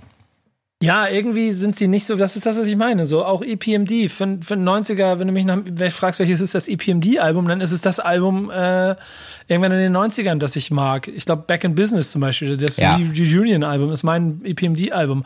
Obwohl die anderen viel cooler sind. Wenn du dich über Ice Cube unterhältst, dann ist es bei dem einen ist es Kill at Will, bei mir ist es Predator. Ähm, ja. das, äh, das ist immer der Punkt, wo du einsteigst und so. Und das fehlt mir bei Arabian Rakim, äh, Curtis Blow habe ich viel, viel später erst quasi wahrgenommen. LL Cool J ist auch an der 90er-Grenze. Gibt es andere alte Musik, bei der du keine Zugangsschwierigkeiten hast? Also ja. keine Ahnung, alten Rock oder alten Soul, das dich einlullt oder so. Gibt's da was? Ja, ich, ich, ich, ich, ich kann, also ich, vielleicht ist das dann auch der Punkt, warum zum einen ist mir klar, und das war mir auch damals schon klar, wie, wie wichtig die Künstler, die ich auch jetzt schon beschrieben habe, für die Entwicklung von dem sind, was mich seit 30, 40 Jahren beschäftigt. Ähm, auf der anderen Seite geht es dann um den reinen Musikkonsum, also um Rap, also den reinen Song oder, oder das, was da entsteht. Dann ist es ja wieder dann doch die reine äh, popkulturelle Komponente des Zeitgeistes, die sich trifft. Und da sind Gruppen wie die Beatles und die Stones das ist vollkommen egal. Ich habe, ich weiß nicht, ob du das mal gemacht hast. Ich habe das vor kurzem, ich habe irgendwie gekocht und dann habe ich äh, bei mir in, äh, im, im, im, in der Küche Musik angemacht und hatte irgendwie Bock auf Beatles und dann mache ich eine Beatles Playlist an und und höre 50 Minuten, eine Stunde lang Beatles Songs, kann jeden mitsingen, bin in jeder Melodie irgendwie drin äh, und, und, das, das, und das ist krass und das gibt es immer wieder so. Ich weiß nicht, ich habe über die Jahre hier in meiner äh, dieser Playlist mir eine Liste zusammengestellt an Songs, die ich aus allen Epochen mag und so. Das gibt es immer wieder. Und es sind aber auch in der Zeit mehr einzelne Songs, die mich, die mich mit, die mich mitnehmen, so, aber nicht die Gesamtwerke. Das sind dann wiederum die ber berühmten Direkteinstiege, weil ich frontal beim Release von Public Enemy, es war nämlich, ich rede nämlich oft auch immer von Fear of a Black Planet, aber es war It, It Takes a Nation of Millions to Hold Us Back, wo ich direkt frontal damit äh, konfrontiert wurde oder den ersten Run oder den zweiten Run DMC Sachen so. Da bin ich direkt drin, das kommt raus, ich fühle es und es macht Bam. So. Das, das ist, glaube ich, der Unterschied, warum man ähm, auch im Nachgang Sachen nachholen kann. Das ist ja, finde ich, auch eine sehr, sehr, sehr zwiespältige Sache, aber auch eine sehr wichtige Sache heute. Es wird immer schwieriger, je weiter es wegkommt, aber dass ich mich schon darüber freue, wenn ich heute auch von, von Fans höre, wie sie auf, aufgrund vielleicht auch der eigenen Arbeit dafür sorgen, dass sie einfach nochmal die 90er nachholen wollen, vielleicht sogar mal die 80er nachholen wollen, um zu verstehen, was daran cool ist. Wenn sie es machen und dann sagen, nee, ist nicht geil, dann ist okay, aber sie haben es zumindest versucht, weil sie den, den Impuls verstehen. Ich würde da gerne, weil ich das einen sehr interessanten Punkt finde, noch eine einmal kurz tiefer rein, nämlich ich erinnere mich, als ich das erste Mal Della Soul Three Feet High and Rising. Ich, ich habe das es gab so eine Kette wie Saturn Brinkmann hieß die bei mir in Hannover. Ich glaube, die war auch bundesweit, aber egal. Auf jeden Fall, die hatten so eine Musikabteilung und da konnte man CDs hören. Und da habe ich dieses Cover gefunden und ich fand es irgendwie komisch, weil es ja von der Ästhetik her mit diesen Hippie äh, Daisy Age Gänseblümchen, Blumen und so weiter spielt. Ja. Äh, Neonfarben, das war natürlich in den da an noch der, das war schon fresh. Aber auch hier hast du wieder genau diese 20 Jahre zurückmäßige. In den 80ern hat man sich für die 60er interessiert. Und äh, es war nicht sofort erkennbar, dass es Hip-Hop ist, aber okay, ich hab's dann irgendwo, keine Ahnung, bei Tanzhaus wieder oder so, hab's mir genommen und hab mir das Album angehört. Und ich, ich kann mich noch genau daran erinnern, dass ich's komisch fand. Ja. Es, es hatte aber auch irgendwas. Und dann habe ich mir das gekauft für, was weiß ich, 18 Mark oder so. Das ist ja für, wie alt war ich da? Da war ich 15, ja. Das ist halt schon eine Investition. Ich habe nicht so viel Taschengeld bekommen und habe diese, diese CD dann mit nach Hause genommen. Und dann habe ich die angemacht und ich, ich habe die ganze Zeit gemerkt, dass ich so selbst irgendwie irritiert bin. Aber ich habe es dann äh, immer wieder gehört und dann geliebt, abgöttisch, ja. Also weil dieses ganze Album von vorne bis hinten geil war, weil es, ich, ich würde es so beschreiben, es war mir zwar fremd, was ich da gehört habe, weil ich vorher halt immer nur sehr harten äh, James Brown Funk samplenden äh, Hip-Hop gehört habe oder Drum Machine Rap oder so und, und plötzlich kam da diese, das war viel melodischer, es hatte diese hippieske, die haben ja diese Friedenszeichen, also egal wie rum, es war nicht das, was ich vorher kannte und war trotzdem Hip-Hop. Mhm. Und, und ähnlich ging es mir zwei Jahre später bei A Tribe Called Quest. Das erste Album von A Tribe Called Quest. Ich habe das angemacht und ich fand es voll komisch. Das, das ist doch kein richtiger Hip-Hop, das ist doch, da, da stimmt was nicht. Und dann habe ich es mir aber nochmal angehört, nochmal angehört und dann einen Tag später, zwei Tage später fand ich es übergeil. Und worauf ich hinaus will, ist folgendes.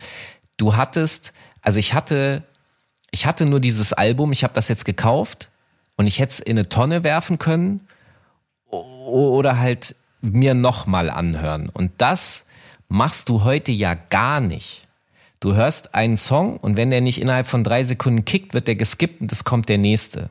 Das heißt, du, du, du, du nimmst dir nicht die Zeit, etwas kennen zu, und da ist wieder dieses tolle Wort, kennen zu lernen. Du erlernst ja. nicht neue Ästhetiken, wenn du dich nicht damit auseinandersetzt. Und ich war damals eben gezwungen, aufgrund der, der Tribe Called Quest habe ich im Schullandheim gehört, ja. Ich hatte meine Musiksammlung nicht dabei und es gab nichts anderes. Also lief es immer wieder ich, das ist wie mit Modern Talking, da kann ich auch jede Note mitsingen, weil es einfach immer irgendwo lief und in den 80ern mich hart genervt hat. Aber diese Scheiße fräst sich dann in deinen Schädel. Ich habe es gelernt, weil es halt immer da war. Und genau das ist es. Der Zeitindex, also wenn Kevin, übertragenerweise, wenn Kevin anfängt, die ganze Zeit Public Enemy zu hören, dann wird er es in einer Woche lieben. das ist, ich weiß nicht, aber ja. du verstehst, worauf ich hinaus will. Wir nehmen uns manchmal nicht genug Zeit. Genau. Behaupte ich. So, wenn wir uns jetzt hier schon jetzt ähm, eine gute Stunde über Rap in den 80ern unterhalten und quasi sowas machen wie eine ähm, eine, eine Lernanweisung dafür, dass ihr bitte Leute auch mal die 80er euch anhören sollt, dann ist natürlich der Einstieg immer sicherlich ein schwieriger. Man könnte aber auch sagen, thank God, there's Def Jam Records, äh, weil die dafür gesorgt haben, dass man schon auch Mucke hat. Also es ist quasi wie ein, wie ein, wie ein Katalog, dem man gewissentlich folgen kann. Ne? Also wenn du einen 80er Jahre Einstieg haben willst, würde ich immer sagen, such dir Alben, wo das Def Jam Records Logo drauf oder geh die Diskografie dieses, dieses Labels durch und dann hast du eigentlich, was du brauchst, oder? Oder wie würdest du es beschreiben? Def Jam war das wichtigste, beste, größte Label Hip-Hops. Das waren die Könige. Und das Lustige ist, wenn du dir eigentlich anguckst, wie Def Jam so äh, über die, weil es existiert ja noch heute. Wir haben ja jetzt zum, wir haben jetzt Def Jam Germany 2 ja, genau. Es geht wieder los. Das, das heißt, das Label ist immer noch sehr groß und sehr wichtig. Und theoretisch ist es so wie mit Hip-Hop. Hip-Hop überlebt durch die Jahrzehnte und über die Zeiten, weil sich diese Ästhetik, naja, Haus wäre die Gegenthese, ne? Das überlebt auch ohne ästhetischen Wandel. Vielleicht sollten alle hängengebliebenen Hip-Hops äh, sich in den Haussektor begeben, da werden sie happy. Boah, der war mies, aber ich lasse ihn jetzt mal stehen. Äh, also Hip-Hop, das Wesen Hip-Hop, dieser Ästhetikwandel ist systemimmanent. Ja, so funktioniert Hip-Hop. Und Def Jam ist dasselbe. Und genau deshalb aber zum Beispiel hat Def Jam und meine Begeisterung für das Label an sich, für den Katalog, hat über die Jahre natürlich auch abgenommen. Das heißt, du hast immer den besten zeitgenössischen Scheiß auf dem Label gehabt. Dafür meinen Respekt. Äh, irgendwann war es dann meine private, persönliche Ästhetik, da haben sie mich irgendwann verloren. Aber ja, wer in die 80er einsteigen mag, der ist bei Def Jam sehr gut aufgehoben, weil die genau mit Drum Machine Rap angefangen haben, genau diese Brücke zwischen Rock Kids und, und äh, Hip-Hop Kids gebaut hat und dann aber auch mit die krassesten Golden Era Alben ab 88 auf Sample-Ebene, also Public Enemy und so weiter, äh, veröffentlicht haben. Und das Interessante, was ich auch noch interessant finde, ist, LL Cool J ist ja auch auf Def Jam. Und LL Cool J ist auch so ein Rapper, der es geschafft hat, über 25 Jahre äh, on top zu sein und immer wieder ästhetisch auch mit der Zeit zu gehen und dabei aber auch immer wieder krasse Marker zu setzen. Also zum Beispiel den 80er LL Cool J finde ich nicht geil. Nee, aber fühle ich. Der, der mit 90er LL Cool J, so mit, als es dann mit Cannabis und so losging, das fand ich richtig aber da hat das, bei mir hat das ganz viel mit den Beats einfach. Beatpicking. Ja. Das ist bei dir doch auch so, oder? Geht bei ja, dir eigentlich äh, ganz viel über die Beats oder über die Texte? Es ist 50-50. Ehrlicherweise, das mal so, mal so. Es gibt mal, mal, also ich glaube, es hängt aber auch ein bisschen daran, wenn, wenn, wenn, wenn, wenn der, also wenn der Verse wie ein Instrument eingesetzt ist. Ja dann kriegst du mich und schon dann wahrscheinlich mehr Beat. Das, ich habe gerade geguckt, dass bei mir so 89, 90 LL Cool J, Walking with the Panther und Mama Said, vor allen Dingen Mama Said Knock You Out. Ich kann mich noch, ich weiß nicht mehr welcher Film es war, aber ich kann mich erinnern, dass da die, der Song Titelmelodie in einem Film war und ich bin durchgedreht, als ich das im Kino mitgekriegt habe. Ich war 13 Jahre alt und ich bin nach Hause und ich habe hab diesen Abspann und musste irgendwie mir merken, wie der Song heißt und habe zu Hause, es gab ja kein Internet, dann mir das aufgeschrieben und bin im Plattenland und habe irgendwie versucht herauszufinden, wie das Ding hieß. Und ähm, das, also ich glaube, so ist im Paket ist schon dann das, also es ist, es ist eine schwierige Frage, die, die beantwortest du ja immer mit dem Beat, aber ich glaube, es ist eine Mischung aus beiden, das bei mir greift, weil ich kann es nicht so pauschal sagen. Wenn ich aber die Liste, um das kommt, diesen Bogen zu spannen und, und das zu schließen, der, der Releases ähm, von, von, von Def Jam, die man da jemandem ans Herz legen kann, äh, mir durchgucke, dann ist es schon, dann ist es schon wieder das, das Brachiale, wahrscheinlich dann der Sound, so, ne? Beastie Boys, License to Ill müssen wir auf jeden Fall den Leuten an, an, ans Herz legen, genau wie ähm, die Public Enemy Alben, äh, sind ja in den 80ern, deswegen ist es mir sehr wichtig, dass wir auch da so ein bisschen nicht die 90er ankratzen, aber da ist Yo Bomb Rush Soul das erste Album, das ist schon sehr, sehr sperrig, aber vor allen Dingen It Takes the Nation of Millions to Hold Us Back ist ein super Einstieg. Rückwirkend, über den haben wir gar nicht gesprochen, gesprochen, aber die Great Adventures of Slick Rick äh, gehört genauso rein. Oder? Hatte ich zum Beispiel eher Probleme mit? Ja, ich auch, safe, safe. Aber rückwirkend muss man sagen, nee, Dicker, dem musst du einfach. Das, das, ja, der Typ ist Killer, aber äh, äh, also äh, äh, es gibt All-Time Classic Hits, die ich auch absolut liebe, aber das Lustige ist, wenn er über sein erstes Album, was er auch auf Def Jam kam, wenn er selber darüber redet, dann sagt er, ey, ich hatte da drei oder vier gute Songs, der Rest waren Füller. Weil ich musste das Album fertig kriegen.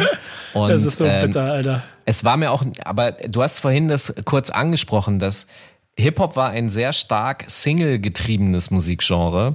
Das heißt, die haben sich darauf konzentriert, im Grunde so wie heute gute Singles zu machen und das Album hatte da noch nicht die Wertigkeit und war noch nicht so wichtig. Und deswegen aus dieser Attitude heraus kann ich mir das bei Slick Rick schon erklären.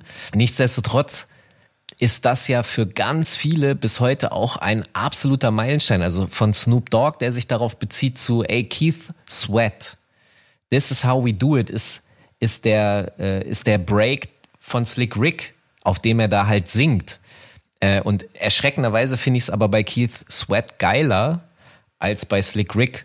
Und auch so eine Sache ist, das hast du vorhin ja auch angerissen, aber dass die Künstler, die heute Superstars sind, dass die sehr oft gerne auf ihre Kindheit, auf 80er zurückgreifen. Du hast das bei Missy Elliott, bei Timbaland, bei, bei allen eigentlich, dass sie hin und wieder gerne 80er-Elemente einbauen. Und ich sag mal jetzt, die Kids von heute, die junge Generation an Rappern, die wird das mit 90er-Shit machen. Das wird immer häufiger passieren, dass wir 90er-Elemente wiederfinden. In, das passiert ja jetzt auch gerade, äh, äh, wenn Shireen David äh, irgendwie Jay-Z samplen lässt. Das, das wird jetzt alles zurückgebracht. Wir kommen jetzt in die nächste Zeitschleife. Ich würde aber gerne eine Sache noch wissen, und zwar, Mama Said Knock You Out war ästhetisch gesehen sehr stark Public Enemy Sound beeinflusst. Das ist brachiale.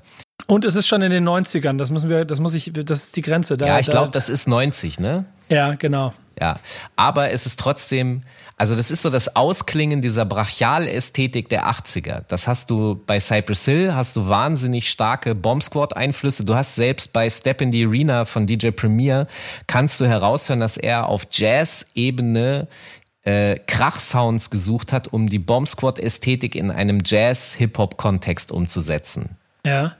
Take a Rest zum Beispiel ist so ein Track von dem Step in the Arena Album, die das sehr lärmig, krachig mit diesen Ästhetiken spielt. Aber wo siehst du im heutigen Sound die Brachialästhetik der 80er? Gibt es das? Weil ich, ich habe immer den Eindruck, die Brachialität kommt natürlich über die Lyrics. Ich ficke deine Mutter und alles, ja. So, auf der Ebene ist brachial, aber musikalisch äh, ist, ist eigentlich Hip-Hop-Musik sehr stark oft smooth. Boah, das ist eine schwierige Frage. Und, und, und das wäre wiederum die Frage zu Kevin, würde er, wenn er brachialen Jetztzeit-Hip-Hop hört, würde er dann einen einfacheren Zugang zu Public Enemy haben? Weil musikalisch gesehen, wo ist, wo ist der, wo ist die Faust in die Fresse über den Beat? Ja, Oder, der- oder das. Anschreien. Weißt du, das ist so wie jemand, der einen Zentimeter vor deiner Nase dich anschreit. Das ist für mich Public Enemy. Wo ist, wo ist das heute? ist Drill heute nicht so ein kleines bisschen was wie eine. Also, also es hat ja äh, das, das Public Enemy-hafte, vor allem, Public Enemy, hat, hat ja dieses, dieses Marschierende, dieses fast Militante. Ja, Drill will ja eigentlich auch, also der UK Drill vor allen Dingen will ja auch genau Ja. das gleiche ausdrücken. Und das ist Genau. wahrscheinlich die einzige Brücke. Das heißt, wenn du UK Drill feierst, kannst du, und das ist vielleicht, wo du dann zu Public Enemy kommst, wo du dann aber auch zu den ersten Ausläufern von Hip-Hop in Deutschland kommst, worüber wir eine eigene Folge machen werden. Mit Ja. äh, UK-Einfluss, mit Britcore und allem drum und dran. ja. Aber, und pass mal auf, wir schließen damit. Was ist denn eigentlich die, die, die erste Deutschrap-Veröffentlichung in den 80ern, die, also die wirkliche Rap, Rap, Rap-Veröffentlichung, die du wahrgenommen hast, wo du gemerkt hast, dass es losgeht? Das ist sehr schwierig. Da bin ich immer noch auf der Suche und kann noch nicht final sagen, dass ich sie gefunden habe. Ich, ich kann sagen, dass es, dass es etwas gibt. 1983. Der Rapper nennt sich Tetragon und das ist straight politischer Rap gegen Pershing-Raketenstationierungen. Äh, er rappt auf einem Elektrobeat. Er hat äh, Survival von Grandmaster Flash in The Furious Five nachgespielt mit Synthesizern und der float sahnemäßig. Und er hat, also es ist im Grunde alles dabei, was, was ich irgendwie unter Hip-Hop verstehe, aber ich glaube, es ist kein Hip-Hop. Und, Und, äh, eine es- Sache noch, es ist nur auf Kassette veröffentlicht. Also es Das ist schon ist, wieder geil ist. es ist innerhalb, äh, ja, es gab halt diese Kassetten, diese Tape-Szene, wo im Grunde die alternative Musik stattgefunden hat, die auf Labels niemals eine Chance gekriegt hätte. Und äh, das ist ein Berliner Tape-Label, auf dem das veröffentlicht wurde. Ich kann dir aber nicht sagen, ob diese Person, ich habe die schon gesucht, das ist ein bisschen schwierig. Also, vielleicht rufe ich jetzt mal hier auf, aber nein, also es ist ein bisschen kompliziert, den zu finden. Aber wenn, wären das meine ersten Fragen. Wo hast du dich verortet? Würdest du dich selbst, weil ich glaube, er ist ein Punk oder ein New Waver, der Rap geil fand. Aber dafür hat er auch zu gut gerappt, wenn er nicht ein krasses Naturtalent ist. Also, er muss schon ein bisschen geübt haben. Es ist aber interessant, dass du selbst diese Frage wieder so ein bisschen analytisch und äh, äh, in deiner Mission. Ja, weil was ist denn der erste Hip-Hopper? Was ist das? Wie willst du das definieren? Weil ich, Nee, es gibt so einen Typ, mit dem streite ich mich seit drei Jahren. Also ich, ich streite nicht, er will mit mir streiten. Ich habe keinen Bock drauf, der mir sagt, Falco ist der erste deutsche Rapper. Ja, aber ich, ich, meine Frage zielt in eine andere Richtung. Aber vielleicht ist es dann auch zu sehr das Konsumverhalten. Es geht nicht darum, was der erste Rapper äh, geschichtlich war, sondern was für dich das erste Mal das Gefühl war. Ich gebe dir gleich meine Antwort. Und dann, Ach so, dann habe ich dich Und- missverstanden. Und ja, weil es aber so zwei, die zwei Faktoren sind. Es gibt immer Dinge, die vorher entstanden sind. Aber für mich, und das ist so rückblickend, also dadurch, dass ich so ein bisschen die Zahlen gecheckt habe und so, es ist dieser Ahmed Gümnis Song von Fresh Family. 89 released. Ich habe gedacht, der ist irgendwann in den 90ern gekommen. Ich glaube, das, das Album, auf dem ich den dann wahrgenommen habe, ist, glaube ich, auch erst in den 90ern, ne? Oder so? Ja? Ja. Aber aber die Single ist irgendwo 89 und das. Nee, ist es nicht? Nein, das steht zwar bei YouTube dran, aber deswegen habe ich da extra nochmal recherchiert, weil ich mit Echo Fresh darüber gesprochen habe. Krass, okay, äh, weil, jetzt lerne ich was. Ich dachte, das weil, ist. Ich dachte, das ist in, in Ende der 80er entstanden. Nee, komm, Professor Falk. Die werden sicherlich Demoaufnahmen davon haben, aber wir sprechen ja jetzt von einem offiziellen Release und da ist alles äh, 90 oder 91. Und äh, ich habe es deshalb extra nochmal durchkontrolliert, weil Echo Freshs Vater den Ali-Rap 1989 veröffentlicht hat und Echo Fresh selber dazu sagt, das ist der erste K-Wort-Rap gewesen von Krass. seinem Vater. Genau. Und und er selber hat gesagt, oder ist es Ahmed Gündüz? Ich weiß es jetzt nicht. Und dann bin ich losgegangen und habe recherchiert. Aber ey, mal unabhängig davon, ja, das ist auf jeden Fall auch einer der ersten auffälligen Real Hip-Hop-Songs, die aber gleich auch schon, da kannst du auch wieder die Einflüsse von Public Enemy und der Zeit sehen. Politischer Rap, also zu sagen, ich bin hier und was habe ich für Probleme, weil er beschreibt ja, wie er in der U-Bahn angemacht wird und so. Ähm, das ist natürlich straight Hip-Hop für mich. Krass. Ich habe gedacht, er fällt in die 80er. Damit fällt er dann doch nicht hier rein, ist quasi auf der Grenze ja. zerschellt. Naja, wie gesagt, gibt bestimmt eine Kassettenversion von denen. Oder, ey, ich, dann, dann, wenn sie wirklich vorher released haben, dann sind die Datenbanken falsch gepflegt, in denen ich nachgucke. Kann ja auch sein. Aber es ist, und das ist vielleicht äh, von meiner Seite der Abschluss für unsere Folge heute, schon interessant, dass 80er Jahre Rap für mich ganz persönlich im Prinzip rein USA geprägt war, bis auf einen holländischen Aus, Auswuchs ähm, zu. Für dich äh, persönlich USA ja, geprägt. Ja, für, für mich ganz persönlich so. Das Deutsche für mich dann im Bewusstsein, ich meine, ich war dann auch 13 1990. Und, ich und glaube dir das nicht. Ich glaube dir das nicht. Ich sag dir auch warum. Äh, darüber musste ich die letzte Woche relativ intensiv nachdenken, weil ich verstehe, wir Menschen neigen dazu, immer über die positiven Sachen unsere Prägung wahrzunehmen. Also Public Enemy findest du geil, deswegen haben die dich geprägt. Genau. Äh, wir, wir neigen dazu deshalb zu verdrängen, was unsere Negativprägungen sind, weil natürlich gibt's die auch. Und wenn du äh, als Kind den Elefantenrap von Benjamin Blümchen gehört hast und das lächerlich fandest, weil du schon Public Enemy kanntest und geil fandest und das war jetzt Plastik, dann ist das ja trotzdem eine Prägung, nämlich du lehnst das ab. Du findest das kacke. Ja, ich und glaube, das, das, ist die, die, da müssen wir die Definition von, von Rap, Rap für jemanden, ja. für jeden Einzelnen persönlich, weil, weil du gehst immer analytisch an die Sache ran und für mich, äh, ja, Thomas Gottschalk hat irgendwie Rappers Delight nachgerappt, ja, aber Nee, und du findest es kacke. Fick dich, Alter, will ich nicht. Lass mich, lass mich ruhen. Genau. Das, das, macht mich sauer. Also hat das in meinem Kosmos nichts zu tun. In meinem, ja, in meinem Kleingartenrasenstück findet das nicht statt. Genau, aber das ist ein auch trotzdem deshalb wichtiger Definitionspunkt, weil du an der Stelle die Entscheidung triffst, dass es nicht in deinem Garten Zutritt hat. Würdest ja, du wirklich genau. Thomas Gottschalk zu einem Grillfest ausladen? Ja, definitiv. Echt? So, wenn, wenn, wenn er anfängt, äh, Rappers Deutsch zu rappen, dann auf jeden Fall. Also ich fände viel besser, wenn er, äh, hast du, kennst du, er ist ja ein Rocker, das sagt er auch selber. Und er hat, glaube ich, diese, keine Ahnung, 60 Jahre Jubiläums-Rockshow gemacht, in der er einen Anti-Hip-Hop-Song performt hat, der, also ein Rocksong, der sagt, Hip-Hop ist scheiße. Mhm. Das muss jetzt so zehn Jahre her sein. Äh, hast du das mal mitgekriegt? Ich schicke ja, dir das so mal. Das halb, war so, ja, so halb. Das war so der Moment, wo Thomas mich ein bisschen verloren hat, weil ich so gedacht habe, okay, du musst aufpassen, also ich muss aufpassen, dass ich nicht auch mal an so eine Stelle komme und so sage, äh, weil das, das fand ich schade. Weil ich fand ihn eigentlich bis dahin immer offen und so, aber dieses, das war wack, wo er gesagt hat, ja, Hip-Hop ist Schrott, ihr könnt alle yo, yo, yo und so. Warum? Er ist nämlich im Alltag konfrontiert durch seine Söhne. Die sind nämlich Rap-Fans und er muss den ganzen Tag, oder wahrscheinlich musste er den ganzen Tag äh, Hip-Hop-Mucke hören, weil seine Kinder das geil fanden. Und das ist die Rache von Rap an, an, an Herrn Gottschalk. Ja, genau. Ja. Vielleicht sollte er diese Folge auch nochmal hören, dann kann er nämlich damit nochmal so ein kleines bisschen eintauchen, obwohl er wird das alles mitgekriegt haben. Er war alt genug. Vielleicht fand das einfach albern. Ich glaube, das ist auch eh so ein Thema. Wenn du in Deutschland mit Rap der 80er dich beschäftigst, dann fanden viele das, was da stattgefunden hat, albern. Ja, extrem. Also ich habe ja mal auf dem Splash vor keine Ahnung, sechs, sieben, acht Jahren habe ich mich hingesetzt mit Savage, Jan Delay und Tone.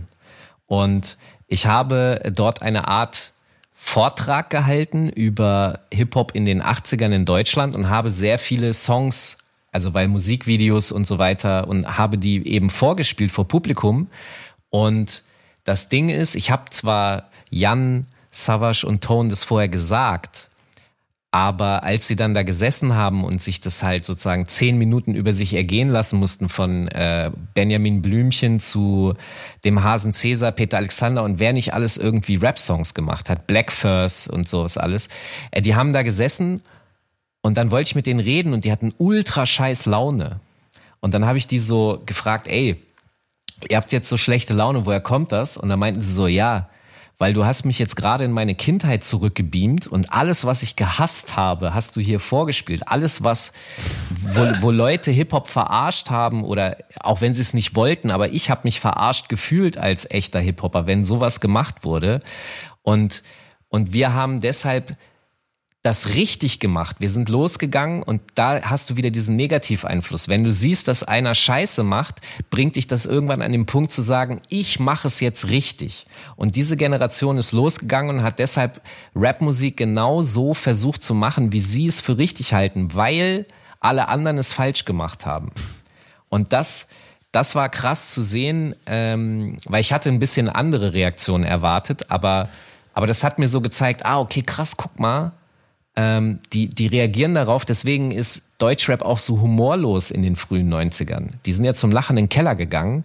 Warum? Weil alles, was mit Humor und Hip-Hop zu tun hatte, für sie so unangenehm war. Ja, und eigentlich auch mein, ja, ja, stimmt schon, ja. Ja, genau, und das ist halt so, deswegen, also heute kann ich ja, und du ja auch, wir können ja über Hip-Hop lachen und, und wir machen selber Witze und verarschen das, aber früher weil, weil man so wenige war und sich so einsam gefühlt hat. Und das, das spielt alles damit rein, wie wir Hip-Hop bewertet haben damals, wie wichtig das für uns war und sogar wahrscheinlich wichtiger dadurch wurde, weil wir dafür so sehr gekämpft haben. Deswegen rennen wir auch heute noch ganz nach vorne und sagen, ey, sag bloß nichts gegen Hip-Hop, weil wir, weil wir das gelernt haben als Kinder. Und das wiederum bringt mich zu dem Punkt, die Kinder von heute, die, die haben ja überall Hip-Hop. Die haben ja gar kein Problem. Die müssen ja eher vor Hip-Hop flüchten, um mal Ruhe zu haben. So, und deswegen kann es sein, dass sie eine andere Einstellung dazu entwickeln oder eine andere, also in der Masse gesehen. Du wirst immer so Leute wie wir haben, die dafür kämpfen und fighten. Aber die fighten und kämpfen ja genau wiederum gegen die Idioten, die Hip-Hop falsch machen. Das, das wiederholt sich. Ja, Abschlussfrage. Wenn du ja. heute jemandem vor 80er äh, Jahre Hip-Hop mit einem Album als Einstieg ähm, präsentieren müsstest, welches Album würdest du wählen? Boah. Also am smartesten wäre wahrscheinlich eine Compilation zu wählen. Ähm, ähm, Fight, den Fight Mix 80s Rap. Zum Beispiel. Äh, Hast du den Album, mal gemacht? Gibt's den? Ähm, nee. Nee. Ja, ich, ich jein. Ich habe, ich habe, äh, das ist aber, nee, das ist nicht richtig. Ich, würd, ich, ich habe tatsächlich sagen, einen 80s-Mix, aber es ist kein, kein richtiger Rap-Mix. Ja, aber da hätte ich beinahe gesagt, dann mach doch einfach mal einen. Ich steig, ich, bevor du noch eine Sekunde nachdenken ja. kannst, ich lege vor Raising Hell Run DMC. Ist ein, ist ein Mega-Hit wow. drauf und ja. der Rest des Albums sorgt dafür, dass du Einstiegshöhe hast, um ein bisschen zu verstehen, worum es geht. Und von okay, da pass auf, ich mach's jetzt. Ich mach's ganz einfach. Äh, mir mache ich es ganz einfach. Wirklich Three Feet High and Rising. Das ist so ein Album, also das, das habe ich auch Omas, als ich Zivildienst gemacht habe im Auto, habe ich denen das vorgespielt und die fanden das gut. Und, und eventuell, vielleicht wird, wurde deshalb auch Della Soul ein bisschen gehasst, weil es halt Türen geöffnet hat für Menschen, die vorher Hip-Hop scheiße fanden. Ähm, aber das ist so ein tolles Album, da ist nur ein einziger Track drauf, den ich nicht gut finde. Alle anderen Songs sind so brett und das macht so einen Spaß und ey, ich will doch, ich, ich bin ja auch wütend über die herrschenden Zustände und das schon lange. Aber irgendwann muss man auch mal gute Laune haben und Della Soul ist genau das. Della Soul ist der Moment, wo es mir gut geht. Das ist ein schöner Abschluss. Ja, ihr Mann. hört Della Soul und Run DMC und dann hört ihr die nächste Folge von Rappers Kampfsport mit Nico und Falk. Wir freuen uns drauf, macht's gut. Bis dann. Tschüss.